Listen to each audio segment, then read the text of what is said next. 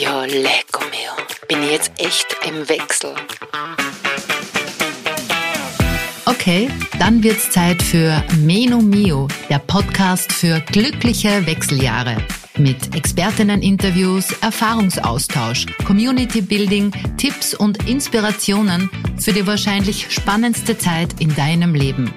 Bist du dafür bereit? Dann auf geht's. Mit Judith Bildau. Hallo, ich bin's wieder, Daniela. Schön, dass du wieder bei Meno Mio dabei bist. Heute darfst du dich auf eine ganz ja, spezielle Episode freuen. Wie auf Social Media schon angekündigt, ich stelle meinem heutigen Gast ausschließlich Fragen aus der Menomio Community. Bevor es gleich losgeht, darf ich dir noch schnell das erste Gesundheitsevent zum Thema Wechseljahre und Menopause in Österreich, genauer gesagt in Wien, ans Herz legen. Der Meno Day von wechselweise.net wird sicher ein illustres und informatives Get-Together der Wechseljahrszene. Wer ist da aller mit dabei? Horch zu Gynäkologin und Bestsellerautorin Sheila Delis, Hormonexperte Josef Huber, Nobody Told Me Gründerin Susanne Littke, Wechseljahr-Influencerin Nadine Miret und, und, und, und. Die alle werden am 15. Oktober in Wien im Palais Niederösterreich auf der Bühne und auch für dich da sein. Und ich freue mich sehr, ich werde nämlich auch dabei sein. Ein detailliertes Programm sowie sämtliche Infos zum Event verlinke ich gerne in den Shownotes. Zum Schluss noch ein kleiner Tipp. Folge mir auf Instagram und oder Facebook. Ich könnte mir vorstellen, dass es dort bald ein Kartengewinnspiel geben könnte. Sodala, leider nicht in Wien am Start, dafür aber jetzt hier exklusiv bei Menomeo. Und es ist mir wirklich eine riesengroße Ehre, Judith Bildau. Sie ist Fachärztin für Frauenheilkunde und Geburtshilfe und hat fünf Töchter, drei eigene und zwei geschenkte. Judith ist 41 Jahre alt und lebt und arbeitet als Frauenärztin sowohl in Rom als auch in der Toskana. Außerdem arbeitet sie mit Sheila Delis in der Hormon Online Klinik, ist Autorin, Speakerin und Medical Influencer. Unglaublich. Habe ich irgendwas verpasst oder irgendwas versäumt, Judith? Ich freue mich sehr, sehr, dass du da bist. Hallo. Hallo, ich danke dir sehr für die Einladung. Du hast gar nichts vergessen. Das hört sich immer so wahnsinnig viel an, aber am Ende mache ich ja nicht alles gleichzeitig, sondern alles hat so seine Zeit. Vielen, vielen Dank für die Einladung. Sehr, sehr, sehr, sehr gerne. Äh, ich habe es eingangs schon erwähnt. Die Fragen des heutigen Podcasts, der more or less eine exklusive Fragestunde quasi wird, kommen ausschließlich aus meiner Community. Trotzdem möchte ich vorweg ganz kurz gleich ein Riesenthema aufmachen. Du hast mich letzte Woche auf einen Artikel in der deutschen Apothekenumschau aufmerksam gemacht, wo das Thema Hormone bzw. bioidente Hormone so beschrieben wird, dass es dich und auch deine Arztkollegin Sheila Delis etwas, ja, sagen wir mal, ungläubig zurücklässt. Der Artikel hat auch wahnsinnig viele Frauen wieder mal sehr verunsichert, hat man auch auf Instagram mitbekommen, was eben das große Thema Hormone bzw. bioidente Hormone betrifft. Zwei Kernaussagen aus dem Artikel ganz kurz. Die Bezeichnung Bioident sei falsch bzw. reines Marketing und eine Hormontherapie ohne Risiken gibt es nicht. Insbesondere das Brustkrebsrisiko sei sehr ernst zu nehmen. Vielleicht ganz kurz, Judith, was sagst du dazu?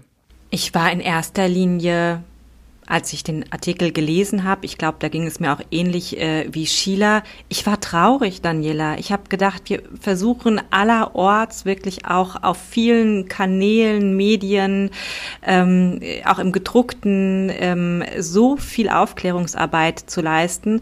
Und dann kommt so ein Artikel, der auf äh, einer Seite, also ich habe ihn online hier in Italien äh, lesen können, wirklich alles wieder so wegwischt. Das war eine Aneinanderreihung von Pauschalisierung ganz wenig differenziert und das von einer Kollegin und das macht mich traurig. Einfach deshalb, weil ich weiß, was das mit den Frauen macht. Natürlich verursacht das wieder eine ganz große Verunsicherung.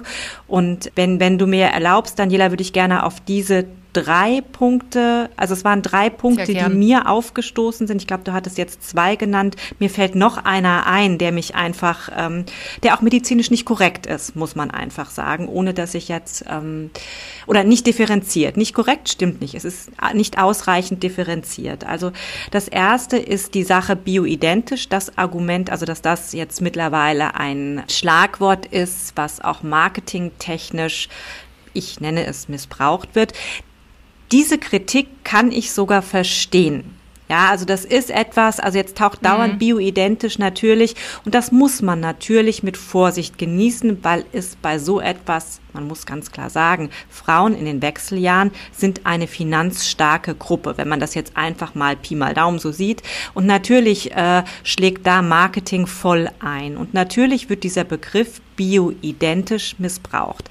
Ich bin auch gerne bereit, einen anderen Begriff zu nehmen. Ähm, da können wir auch gerne nochmal zusammen überlegen, was das sein könnte. Es geht darum, dass wir dringend eine Unterscheidung brauchen zwischen synthetischen Hormonen und denen, die körpereigen sind oder den körpereigenen nachgebaut sind. Das ist der Unterschied, weil alle verunsichernden Daten, da komme ich gleich noch drauf zurück, die haben wir ja ähm, aufgrund der synthetischen Hormonersatztherapie. Und das hat ja mit der heutigen, ich nenne sie jetzt auch bioidentisch, wie gesagt, es ist ein missbrauchter ähm, Begriff, meinetwegen, aber damit hat es ja nichts zu tun. Und wir müssen die Frauen einfach aufklären. Das, was sie immer noch lesen, unter anderem auch in diesem Beitrag, bezieht sich auf die synthetischen Hormone und nicht auf die, mit denen wir jetzt hauptsächlich arbeiten.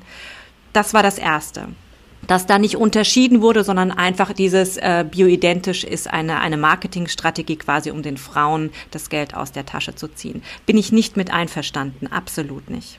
Das ja. Zweite ist, ähm, das Brustkrebsrisiko ist erhöht. Auch das ist viel zu pauschal und stimmt auch so, so gar nicht. Das müssen wir uns ganz genau angucken.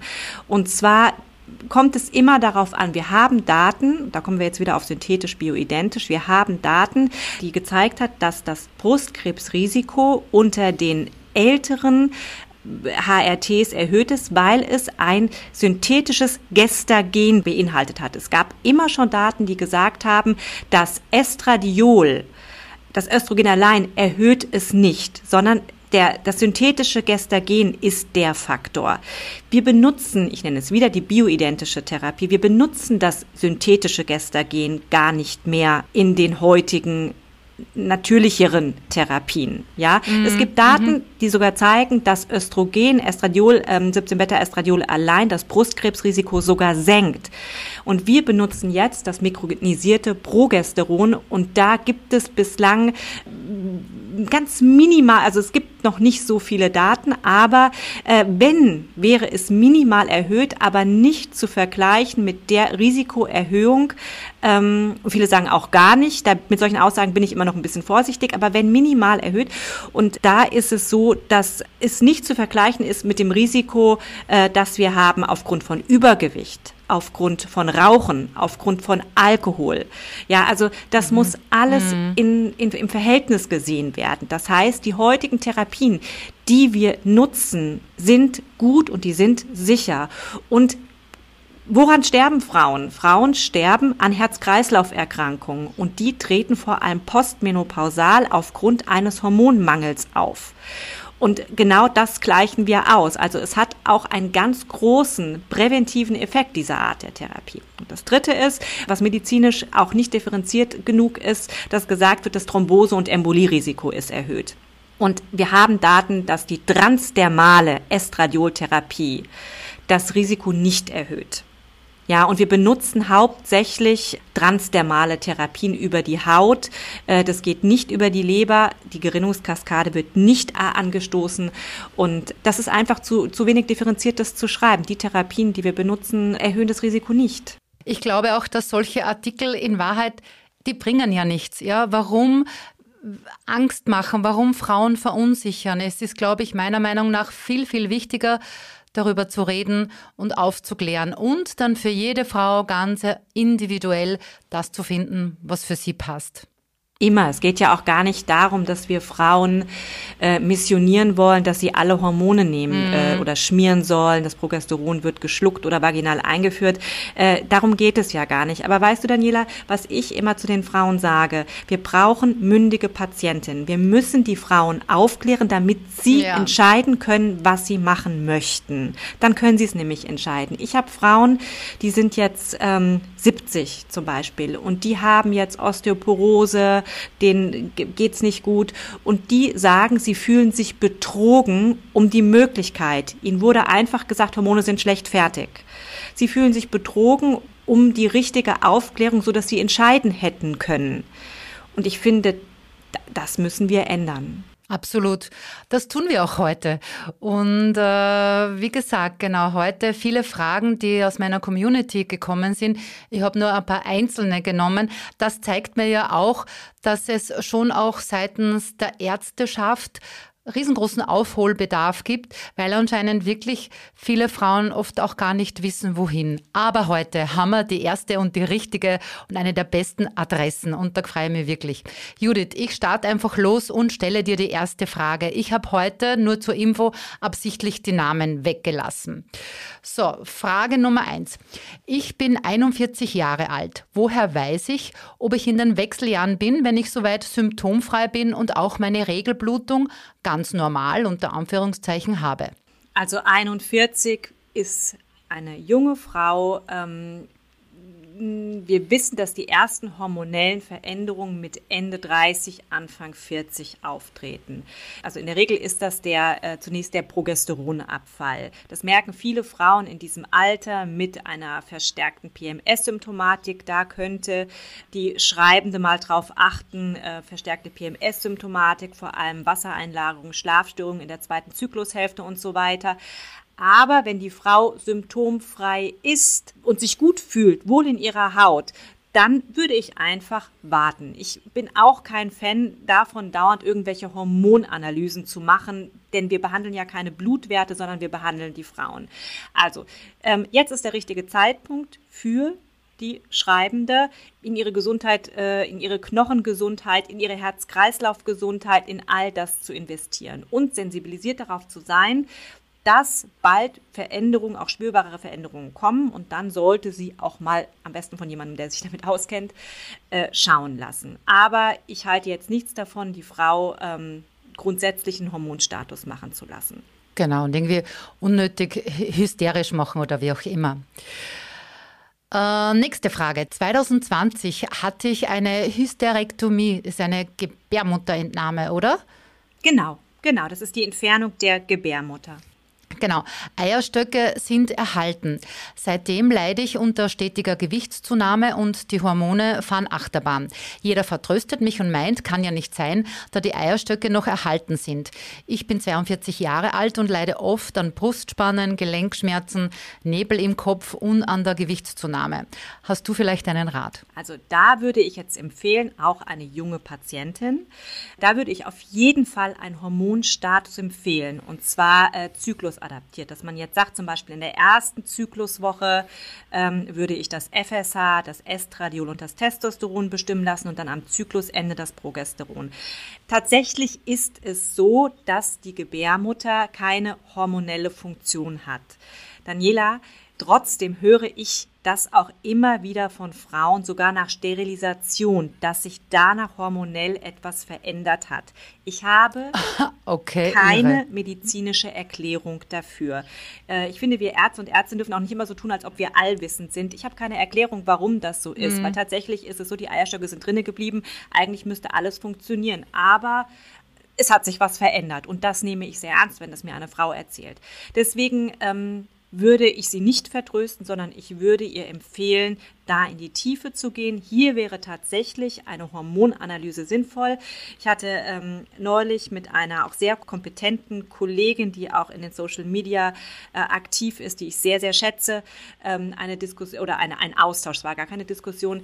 Ähm, da hat sie mich darauf hingewiesen, dass nett darauf hingewiesen und richtigerweise darauf hingewiesen, dass ich sagen soll, lasst es von jemandem checken, der sich damit auskennt, weil ansonsten bezahlen die Frauen Geld und kriegen dann die Nachricht, es ist alles gut, weil sich jemand, also Hormone sind, können tricky sein. Deswegen möchte ich das mhm. gerne aufnehmen und ich war sehr dankbar für diesen Hinweis. Also es ist tatsächlich sinnvoll, sich an jemanden zu wenden, der sich damit auskennt. Aber in diesem Fall würde ich das tun. Ich würde mich nicht abspeisen lassen. Mhm, okay. Die nächste Frage. Ich bin, glaube ich, eindeutig im Wechsel. Aha, spannend. Äh, ich habe mit einigen typischen Symptomen zu kämpfen, wie Hitzewallungen und Stimmungsschwankungen. Zudem ist meine Regel schwächer und unregelmäßiger geworden. Was sollten meine nächsten Schritte sein? Hört sich nach Perimenopause an, ich empfehle tatsächlich auch hier einen Hormonstatus, obwohl das in den Leitlinien nicht empfohlen ist. Da wird gesagt, äh, es wird symptomatisch behandelt. Ich persönlich arbeite mit Hormonen, weil ich das, äh, meine Erfahrung ist, ich kann die Frauen damit besser einstellen. Ich kann die Feinjustierung vornehmen. Äh, in der Zweitmeinungssprechstunde habe ich viele Frauen, die schon was nehmen, aber nicht gut eingestellt sind und deshalb das Gefühl haben, die HRT bringt bei mir gar nichts oder ich vertrage sie nicht, was Quatsch ist wenn man das einmal irgendwie ordentlich macht. Wir behandeln keine Laborwerte, wir behandeln die Frauen, aber die Laborwerte helfen mir, eine Frau nicht über- oder unter zu dosieren. Das wäre jetzt ein, ein, ein ganz klassisches Beispiel dafür, dass ähm, ein Hormonstatus erfolgen sollte und dann eine individuelle Substitution. Sowohl von Estradiol, 17-Beta-Estradiol, das ist das bioidentische, sage ich jetzt nochmal, als auch ähm, von dem mikronisierten Progesteron. Mhm. Die nächste Frage ist wieder ein bisschen umfangreicher. Ich befinde mich mit 39 Jahren in den frühzeitigen Wechseljahren. Eventuelle Ursache Diabetes Typ 1 und notfallmäßige Entfernung der Gebärmutter nach Geburt. Die Eierstöcke sind noch vorhanden. Ich habe diverse Wechseljahrsymptome. Mein Arzt teilte mir telefonisch mit, okay, spannend, wenn ich mal kurz den Kommentar erlauben darf, ähm, dass ich einen Hormonmangel habe, in Klammer Bluttest, und hinterlegte ein Rezept an der Theke zum Abholen, ohne weitere Aufklärung. Also, äh, es kann dich jetzt niemand sehen, ich kann dich sehen, äh, du schüttelst einfach nur den Kopf. Ich auch, weil ähm, würde ich als Patientin, glaube ich, auch ganz groß hinterfragen und, und vielleicht einfach aber das steht mir jetzt nicht zu, da irgendetwas zu sagen, aber ich finde es unfassbar, dass man Patientinnen so abspeist. Die Frage geht weiter. Ich habe große Angst vor den Nebenwirkungen, auch im Hinblick auf den seit meiner Kindheit vorhandenen Diabetes. Also das dazu. Also es ist quasi eine schwierige, unter Anführungszeichen, Patientin, jetzt nicht einfach so von der Stange, eine Patientin, die schon ein bisschen was hinter sich hat. Wie traurig. Ähm, meine Heilpraktikerin empfahl mir einen Speicheltest, Hormontest und die Arbeit mit bioidentischen Hormonen. Können die bioidentische Hormone die klassische Hormonersatztherapie ersetzen? Ich habe auch Angst vor den Folgen der frühzeitigen Wechseljahre. Also ich glaube, das sind jetzt einige Themen, die wir, die wir da mitnehmen müssen. Prima prima, weil da können wir wirklich auch einige, können wir vielleicht nochmal noch mal helfen, wenn wir das aufdröseln, Daniela. Also, mhm. So, das allererste ist schon mal, und genau deswegen ist das ja so gefährlich, dass wir nicht richtig mit diesen Begriffen arbeiten oder dass nicht so richtig mit den Begriffen arbeit, äh, gearbeitet wird. Also sie hatte jetzt äh, ein, sollte sich ein Rezept abholen, richtig? Das habe ich richtig verstanden von dem, Lancet, genau. mhm. von dem mhm. Lenzetto Spray. Genau. So, das ist bioidentisch. Das enthält 17 Beta-Estradiol, was über die Haut substituiert wird. Also äh, Speicheltest sehe ich jetzt auch keine Notwendigkeit, weil wir haben Bluttest. Die Frau ähm, ist relativ früh in den Wechseljahren. Würde ich jetzt Speicheltest, das wäre dann wieder eine Invest äh, ein Geld ausgeben, brauchen wir nicht. Die Frauen müssen nicht immer, also müssen nicht bezahlen. Ähm, Lenzetto ist bioidentisch. Das ist das Zweite. Warum kriegt die Frau jetzt nur Lenzetto und kein mikronisiertes Progesteron? Das würde ich auch nochmal aufgreifen wollen, weil ihr die Gebärmutter entfernt wurde. Und weil Frauen, die eine Gebärmutter haben, brauchen zwingenderweise sowohl Estradiol als auch Progesteron. Das Progesteron für den Schutz der Gebärmutterschleimhaut. Das fällt bei ihr jetzt weg. Das hat der Frauenarzt richtig entschieden. Da würde jetzt das Lenzetto reichen. Das mhm. dritte ist, dass wir wissen, dass Diabetes Typ 1, also das ist ja eine, auch eine lange Krankheit, die, die sie schon hat, sagt sie ja selbst, dass das ein Einfluss auf unsere Hormone hat. Also das ist nicht ungewöhnlich, was sie beschreibt. Ich bin dennoch der Meinung, dass das eine sehr spezielle Patientin ist, weil ein Diabetes mellitus kann ja schon, wenn sie das vor allem jahrzehntelang hat, verschiedene Schäden an den Gefäßen zum Beispiel ähm, verursacht haben.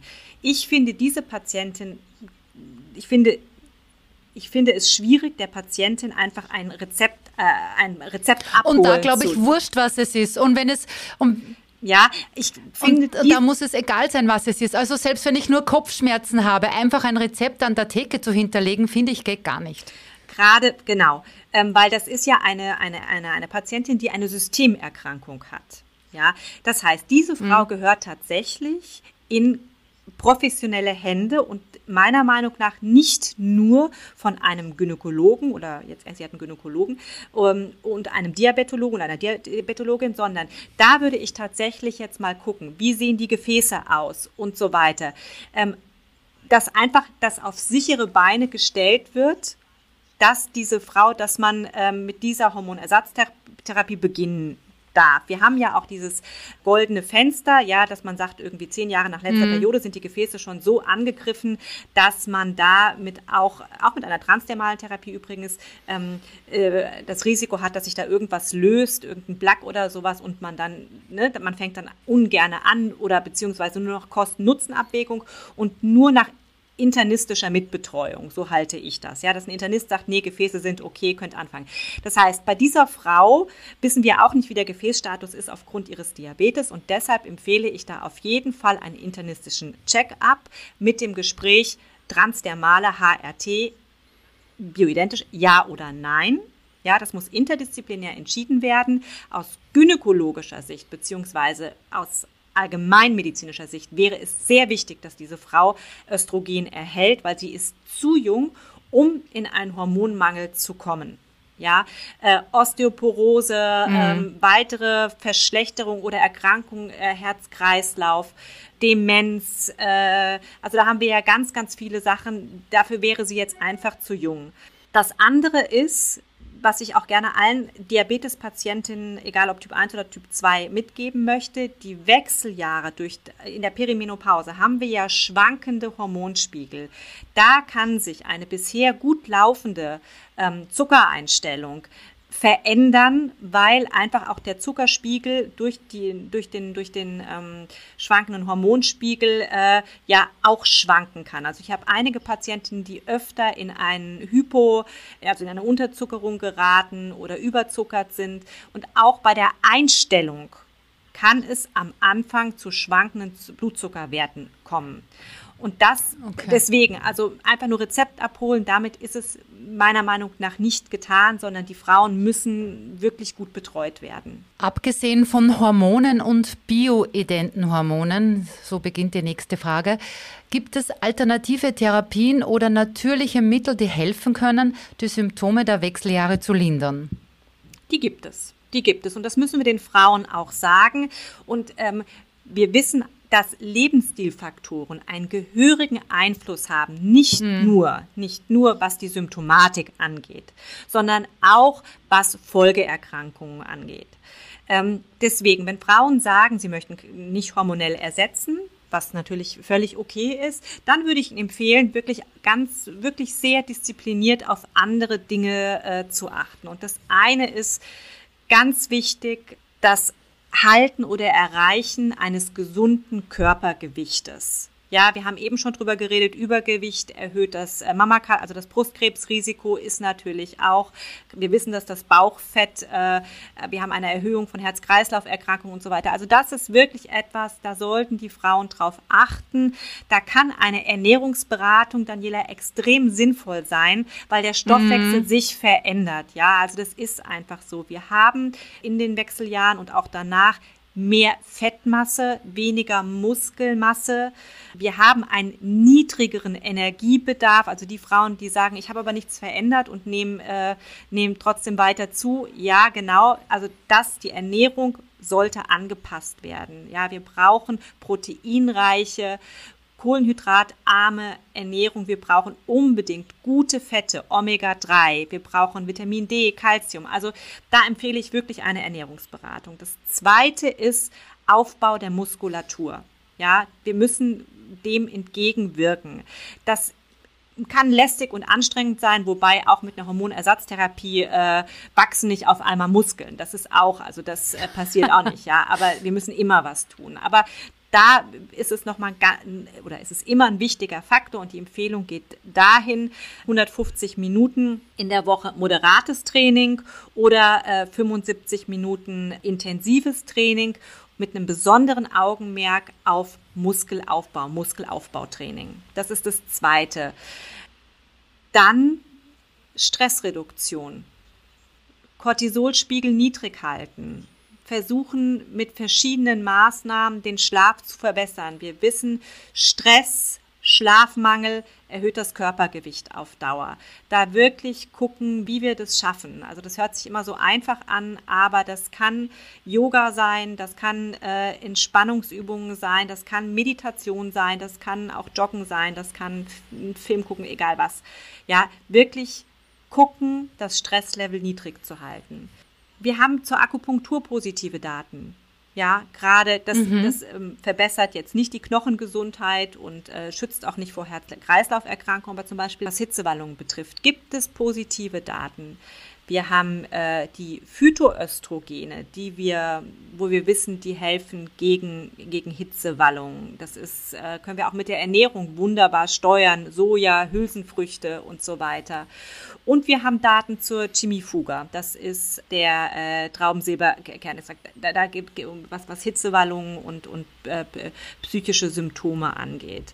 Äh, auch da gibt es positive Daten wir können einiges tun. Wir sind nicht ausgeliefert. Mm, ein hübscher Bauchladen mit, mit Möglichkeiten, auch Möglichkeiten, die ich schon besprochen habe, so Thema Ernährung, riesengroßer Hebel, habe ich schon mit der Katharina Kühtreiber in Österreich wirklich sehr führend äh, bei Frauen in den Wechseljahren, genauso die Stefanie Barth, die sich sehr mit, was das richtige Essen für die Hormone tun kann und so beschäftigt, sehr gerne zum Nachhören und auch das Thema äh, Krafttraining habe ich schon angesprochen super, super, in super. einer Folge Folge. Und Thema Schlaf wird noch kommen und es gibt ganz viele Themen. Und ich glaube auch, dass es einfach sehr, sehr wichtig ist, auf sich zu hören, auf seinen Körper zu hören, dann geht einfach auch vieles einher. Und ich glaube, das ist auch die riesengroße Chance der Wechseljahre, weil man auf einmal wieder den Fokus auf sich lenkt, lenken kann, lenken möchte.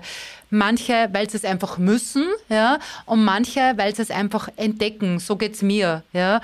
Und ich weiß auch seit den Wechseljahren, ähm, dass mein Cortisolspiegel zum Beispiel viel zu hoch ist, aber ich bemühe mich und ich arbeite daran. Und es sind oft ganz kleine Schrauben, die das Leben einfach wirklich besser machen. Nächste Frage. Ich verhüte mit der Pille. Ich bin 45 Jahre alt. Wie kann ich meinen Hormonstatus oder meinen Wechseljahresstatus abfragen? Gar nicht. Also mit der Pille gar nicht. Ähm, weil das verändert den Hormon. Also wenn jetzt ähm, ähm, die, die, die, ähm, die Schreibende einen Hormonstatus machen lassen würde, ähm, wäre das nicht ihr natürlich aktueller. Deswegen, das hat keinen Sinn. Die Frage ist, ob es jetzt Sinn hat, das zu machen. Wenn es ihr mit 45 gut geht, sie keine Beschwerden hat, dann könnte sie die Pille jetzt auch noch weiter nehmen. Ich weiß nicht, um welche Pille es geht, ob, ob sie zufrieden ist. Ich sage das ja, also ganz oberflächlich sage ich, es gibt jetzt keinen Grund, die Pille abzusetzen, um dann einen Hormonspiegel zu machen. Es sei denn, sie möchte es. Sie möchte mal wissen, wo sie steht. Dann kann sie das machen, aber wie gesagt, dann muss sie sie absetzen und ich empfehle dann immer mal so sechs bis acht Wochen zu warten, um eine Blutentnahme machen zu lassen oder ein Speichel, was auch immer. Ich würde etwas warten. Jetzt aktuell unter der Pilleneinnahme ist es nicht möglich, ihren hormonellen Status zu bestimmen. Okay. Ähm, die letzte Frage ist noch eine komplexere, aber glaube ich sehr, sehr, sehr interessante. Ich bin knapp 43 Jahre alt. Mein Testosteronspiegel lag beim letzten Hormonstatus unterhalb der Nachweisgrenze, also quasi bei Null. Kann das Testosteron von alleine wieder steigen? Der Vollständigkeit halber, ich habe eine Niereninsuffizienz Grad 3. Okay. Also von alleine, wenn er nicht mehr nachweisbar ist, Also auch ein Testosteronwert unterliegt Schwankungen. Es ist durchaus möglich, dass er dann knapp über der Nachweisgrenze mal liegt. Aber wenn sie jetzt gar nichts tut oder gar nichts verändert, ist es extrem unwahrscheinlich aus medizinischer Sicht, dass sie jetzt demnächst mal einen Topwert hat. Das halte ich für relativ ausgeschlossen, obwohl ein Testosteronspiegel Schwankungen unterliegt. Ähm, da muss man einfach schauen, wie es ihr geht. Also natürlich, ein Testosteronspiegel kann natürlich gesteigert werden durch Muskeltraining, ja, durch Aufbau von Muskulatur. Mhm. Hier könnte Sie hat auch eine Grunderkrankung, das heißt, das sollte auch interdisziplinär besprochen werden. Aber wenn diese Patientin jetzt unter Testosteronmangelsymptomen leidet, könnte hier eine transdermale Testosteron-Substitution sinnvoll sein. Aber das gehört, wie gesagt, besprochen. Auch mit ihr eine Anamnese und so weiter, Testosteronmangelsymptome, Daniela, Libidoverlust, äh, Konzentrationsschwäche, äh, Muskelschwäche, Energielosigkeit. Wenn dem so sein sollte bei ihr, würde ich dieses Thema mit einem Experten, mit einer Expertin aufgreifen an ihrer Stelle. Und jetzt muss ich dich nur blöd fragen, Judith der Experte, die Expertin, ist es jetzt dann der Gynäkologe oder der Arzt, wo ich in Behandlung bin aufgrund meiner Nierenerkrankung? Sind also ich würde jetzt, ähm, ich würde beide, das meinte ich mit inter, interdisziplinär. Also es gehört, die hormonelle Einstellung macht nicht der Nierenarzt, das macht ein Gynäkologe, eine Gynäkologin, die sich damit auskennt oder ein Endokrinologe, eine Endokrinologin. Aber wie gesagt, ich bin ein großer Fan davon, sowas immer auf mehrere Schultern zu verteilen, damit die Frau bestens umsorgt wird. Ja, und das heißt, mhm. bei einer Grunderkrankung äh, wirklich auch mit dem Kollegen oder der Kollegin in Kontakt zu treten. Das halte ich bei sowas für extrem wichtig. Mhm. Extrem spannend, was da erstens für Fragen waren und auch vielen Dank für deine ausführlichen Antworten. Ich befürchte ja leider fast, dass es vielen Frauen ja immer noch nicht möglich ist, so fundiertes Wissen zu bekommen, so eine kompetente Anlaufstelle zu finden, wie du es bist. Drum nochmal herzlichen Dank, Judith, dass du dir Zeit genommen hast und heute für meine Community da warst. Ich danke dir sehr und ich will wirklich, ich möchte die Frauen ähm, ermutigen, auf Hilfe zu bestehen. Ich weiß, wie anstrengend das ist und ich weiß, wie zermürbend das ist, gerade wenn ein Leidensdruck da ist, abgewiesen zu werden. Aber ähm, ich versuche meinen Teil und ich, ich hoffe, dass, äh, hoffe auf die Unterstützung der Frauen. Wir dürfen da wirklich nicht klein beigeben. Ich verlinke in den Shownotes noch, wie man dich findet, auf Instagram unter deinen Namen. Du gibst ja auch ganz viel Information preis. Du machst ja auch Aufklärung auf Social Media. Vielen, vielen Dank dafür. Gut, das war's auch schon. Ich bedanke mich beim Zuhören und darf nur kurz einen Ausblick auf die nächste Episode geben. Da geht's um die Themen Haare, Kopfhaut und alles drumherum. Außerdem abonniere bitte gleich Menomio auf der Plattform, wo du gerade zuhörst. Sollte das Spotify sein, dann aktiviere gleich die Glocke, dann verpasst du nämlich sicher keine Menomio-Folge mehr. Wenn dir gefällt, was du hörst, dann freue ich mich, wenn du Menomio bewertest. So werden nämlich auch noch mehr Frauen in den Wechseljahren darauf aufmerksam. Ja, jetzt bleibt mir nichts mehr übrig, außer dir einen wunderbaren Tag zu wünschen. Ich freue mich auf ein baldiges Wiederhören und vergiss nicht aufs. Dieser Podcast wurde produziert von WePodit.